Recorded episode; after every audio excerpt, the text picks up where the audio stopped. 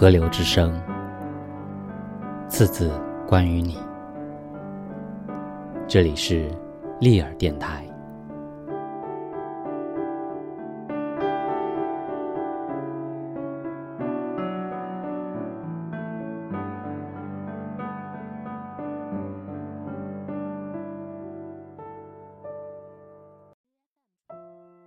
一九六九年一个深秋的夜里，突然听到有些喧闹，原来是父亲回家来了。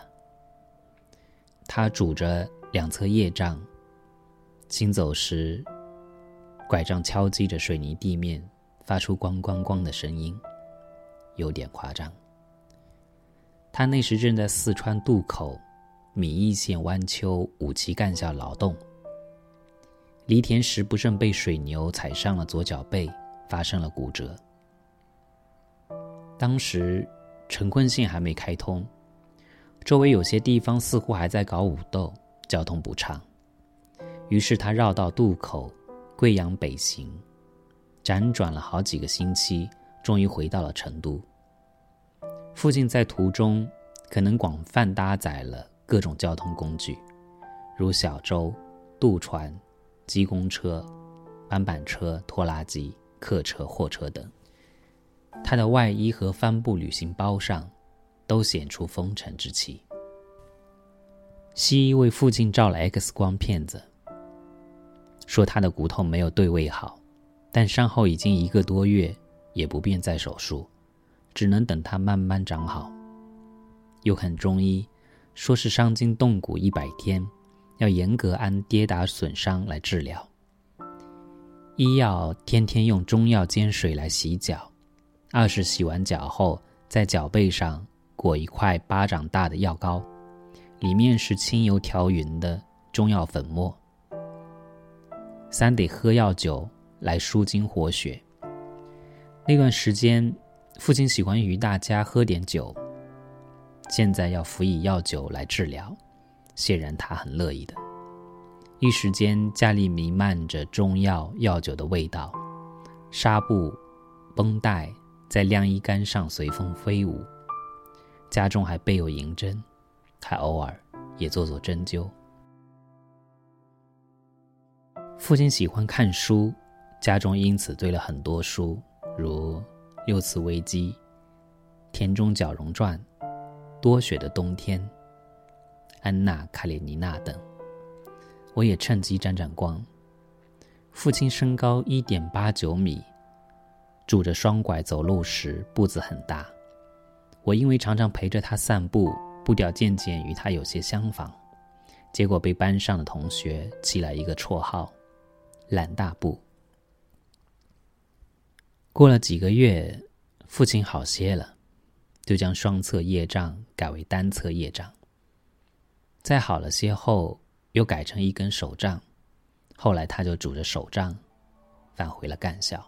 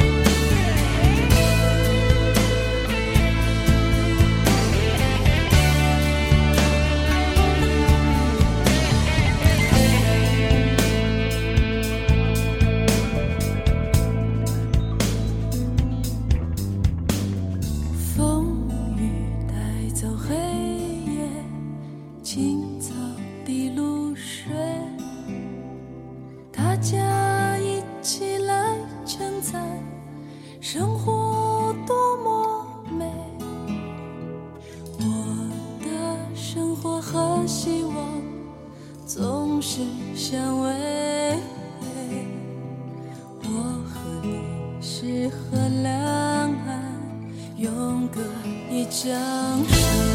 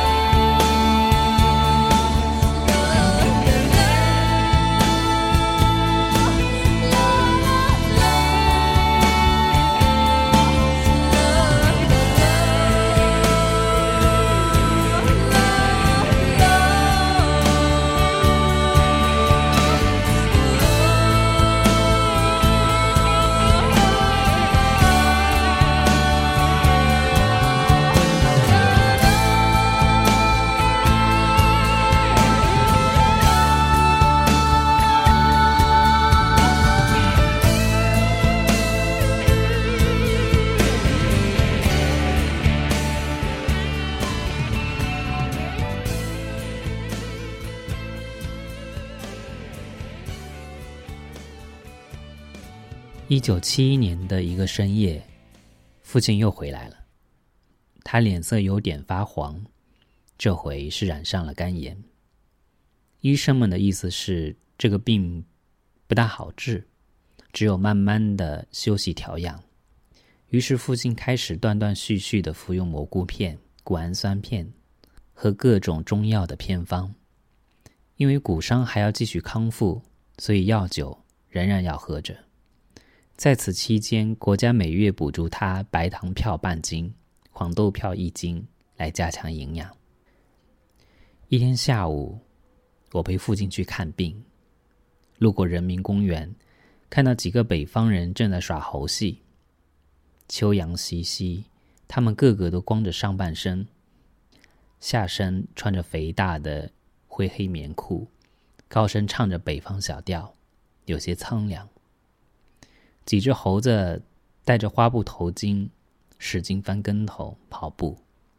另一只大猴子的任务是捧着铁皮罐头盒，对着围观的人打工。一圈下来，终于收获了两个硬币。父亲看了片刻，就低头悄声问我：“拿点钱吧。”我有些惊恐，没有带零钱，只有一张五元的。要去看病的，父亲有些尴尬，笑笑说：“拿吧，给他们。”河南人算是我们半个老乡。那天余下的时间，我们便只好在街上置储，观望落叶梧桐，一直挨到晚饭时间才打道回府。我觉得父亲很想上去跟他们多说几句话。但他没有。后来五期干校就结束了。一九七三年，父亲调到了四川省建工局工作，时常去基层开会出差。有一阵，他的胃口不太好，去医院检查，被诊断为肝硬化。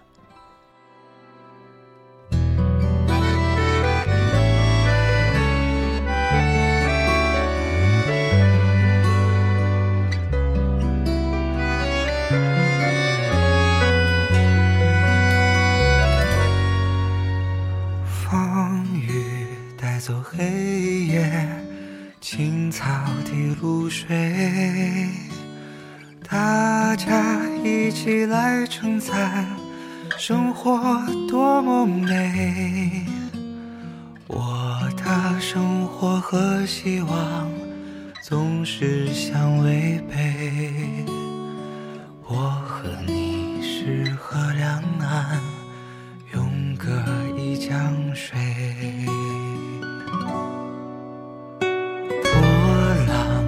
住波浪，寒鸦一对对，姑娘人人有伙伴，谁和我相陪？等待，等待，再等待，心儿已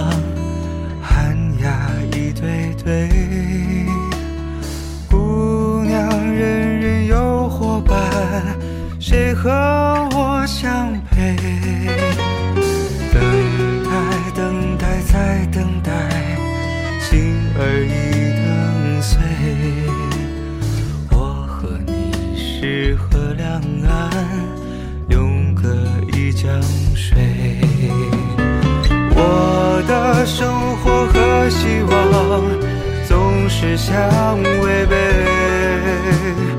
我和你是河两岸，永隔一江水。等待，等待，再等待，心儿已等碎。我和你是河两岸，永隔一江水。我的生活和希望。总是相违背。我和你是河两岸，永隔一江水。等待，等待，再等待，心儿已等碎。我和你是河两岸。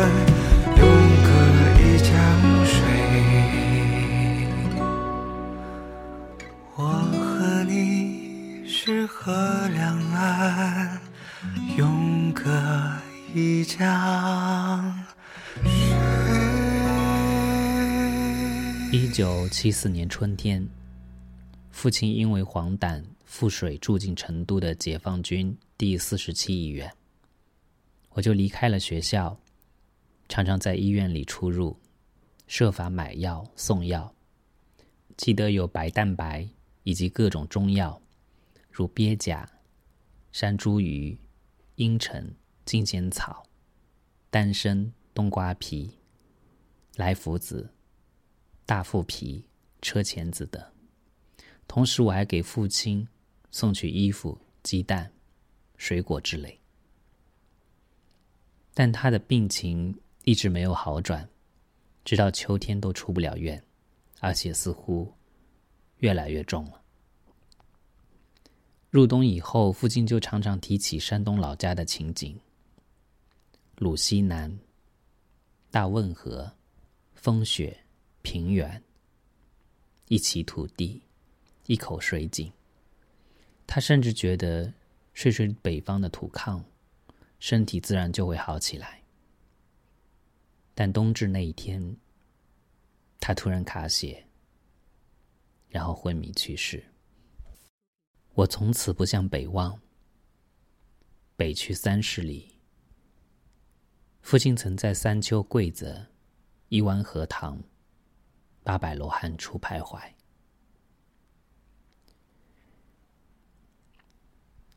行医多年后，一九九零年左右，我在坐诊时，偶然遇到一位长辈来开药。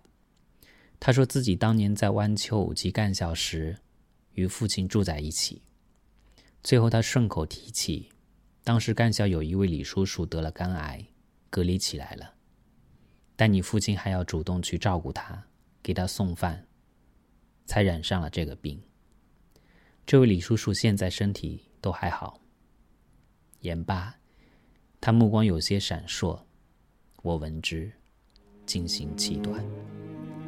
后来每每想起父亲在四十七医院的时日，我都觉得暗无天日，不堪回眸。直到今天再回首，才发现，其实那也不尽是茫茫黑夜，也颇有一些值得感念的事情。风雨带走黑夜，青草的露水，大家一起来称赞。生活多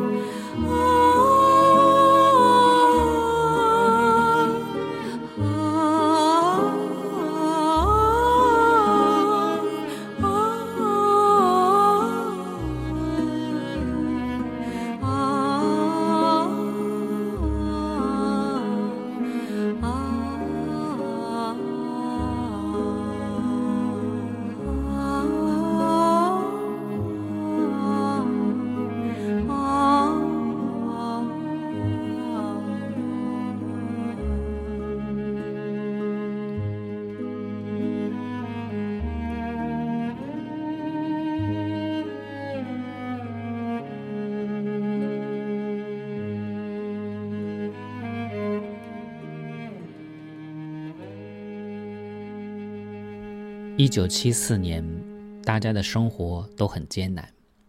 当时内医科有十来个年轻的护士，我则是陪伴传染病人的家属、中学生。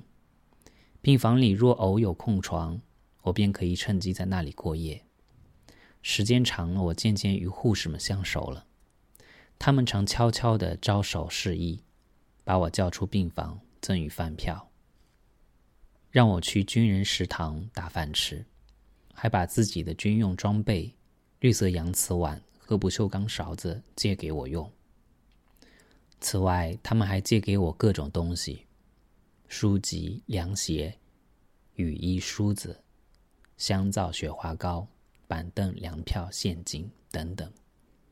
有时他们还带我混进军人澡堂去洗澡，把军装借给我穿，包括内衣和外衣，还打趣地说：“你只差领章和帽徽了。”在病房值夜班时，他们常常叫我到营房去睡他们的床铺。他们的床单、枕头、被子、蚊帐都是统一的草绿色，被子叠成四方体，见棱见角。唯一彰显个性的是枕巾的图案，梅兰竹菊，争奇斗艳。更讲究美学效果的，还要再给枕巾蒙上一块花手绢，撒上些花露水，花香袭人，让营房充分显出闺房的情致。四十七医院离成都有三十里，那时自行车是个很奢侈的装备。偶尔有机会才能骑到，于是他们趁着些职业之便，千方百计的打探过路车辆的消息，讨好司机，趁机帮我搭上便车。有时天色晚了，他们甚至到公路上去招手拦车，截住难行的车辆，包括客车、货车、拖拉机、吉普车等，让我能返回成都。后来我对自己的病人。和他们的家属似乎都没能做到这些，想起来有些惭愧。内医科还有一位年轻的护士也在住院，她是白血病晚期。深秋的一天中午，她把我叫到花园里，拉住我的手，盯着我的眼睛说：“我先给你讲下哦，你父亲会死的。”言罢。他鼻孔里突然冒出血来，他赶紧捏住鼻子说：“他他病得有点重了，就像我一样。”我从此不再搭理他，侧目相向。幸好，我似乎也为他们做过些事情，从成都帮他们买过雨伞、钢筋锅、水壶之类的东西。我也曾被。委派过一件重要任务，帮其中一位护士送交一封情书到成都军区独立师，而收信者一位年轻英俊的军人，撕开信封，瞄了一眼信囊子，就顺手丢到了抽屉里，继续与战友聊天。我在窗外恭候了好一阵子，人家也没给个回话。回去向他汇报此事时，我也只好含糊其辞，避重就轻。看他心眸闪烁，欲言又止，估计对我办事的能力颇感失望。四十三年过去了，终于记下此事，旨在致谢解放军第四十七医院内医科的护士们。他们其实都很像。《红楼梦》里面的姐姐妹妹，清澈、灵性、美丽、宁静，每一位都像。难怪贾宝玉要说，女儿是水做的骨肉。若天地有情，还望他们都能读到此文。当然，也要致谢医生们与其他相关人员。来自一本新书《胡冰霜》。与病对话，全科医生手记，风雨带走黑夜，青草滴露水，大家一起来称赞生活多么美。我的生活和希望总是相违。